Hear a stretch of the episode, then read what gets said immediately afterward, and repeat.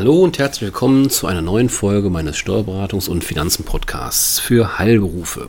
Mein Name ist Carsten Sambale-Becker und heute möchte ich auch nochmal auf das Thema Corona zurückkommen und zwar, was sich der Gesetzgeber jetzt für Familien mit Kindern hat einfallen lassen.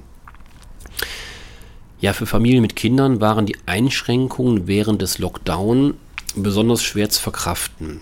Neben dem Homeoffice waren Kinderbetreuung und Homeschooling, neues Wort, was man da lernen musste, Homeschooling an der Tagesordnung. Und die Familien haben es gemeistert. Tatsächlich. Mit einem finanziellen Zuschuss in Form eines Kinderbonus möchte die Bundesregierung diese Leistungen würdigen. Für jedes Kind gibt es daher in 2020 einen Corona-Kinderbonus in Höhe von 300 Euro zusätzlich zum Kindergeld. Dieser wird in Höhe von 200 Euro im September und in Höhe von 100 Euro im Oktober ausgezahlt, wenn für das Kind im September ein Anspruch auf Kindergeld besteht. Die Auszahlung erfolgt gemeinsam mit dem Kindergeld durch die zuständige Familienkasse. Den einmaligen Kinderbonus in Höhe von 300 Euro können aber auch Eltern erhalten, die für ein Kind zwar nicht im September, aber für mindestens einen Monat des Jahres 2020 Anspruch auf Kindergeld haben. Es muss also nicht zwingend für September oder Oktober Kindergeld gezahlt werden.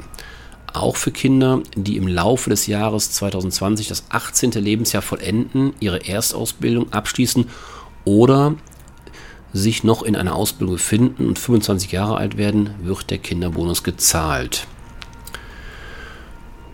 Grundsätzlich gilt, dass vom Kinderbonus vor allem Familien mit kleinen Einkommen profitieren. Allerdings gilt, der Kinderbonus wird zunächst einkommensunabhängig für jedes Kind gezahlt. Und somit wird jeder der Zuhörer, der ein Kind hat, unter den genannten Voraussetzungen erstmal diesen Kinderbonus erhalten.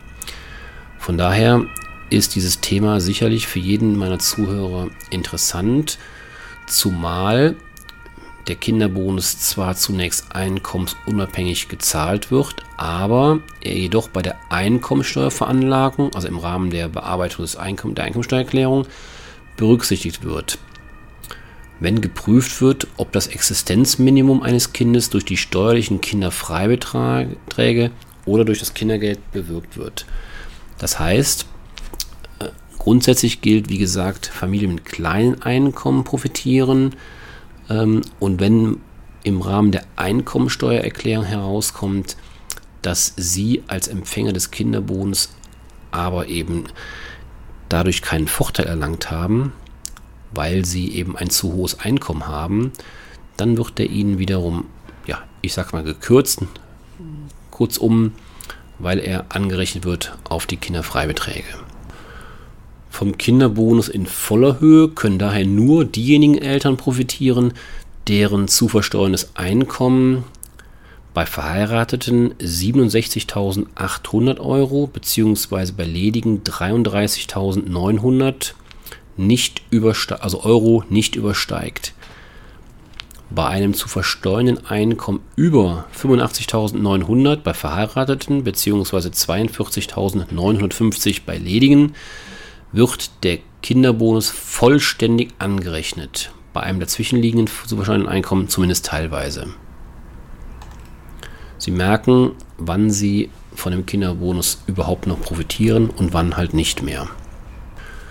Für Alleinerziehende gibt es eine zusätzliche steuerliche Begünstigung. Der Entlastungsbetrag für Alleinerziehende wird für 2020 und 2021 um immerhin 2100 Euro auf 4008 Euro je Kind erhöht.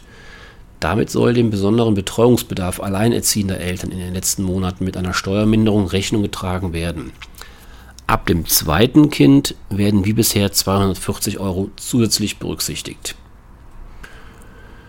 Ich gehe zwar davon aus, dass die meisten meiner Zuhörer nicht am langen Ende des Tages nicht in den Genuss des Kinderbonuses kommen, weil es wie gesagt vom Kinderfreibetrag angerechnet wird oder beim Kinderfreibetrag angerechnet wird.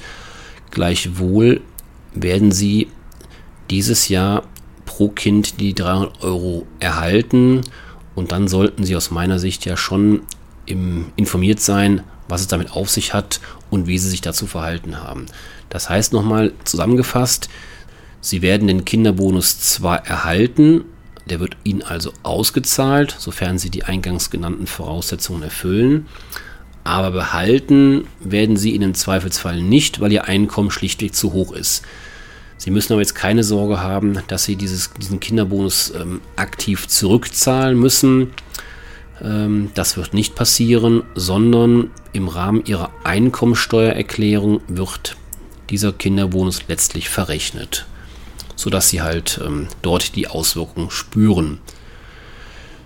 Ja, auch heute hoffe ich, dass ich Ihnen wieder einige äh, nützliche Informationen an die Hand geben konnte.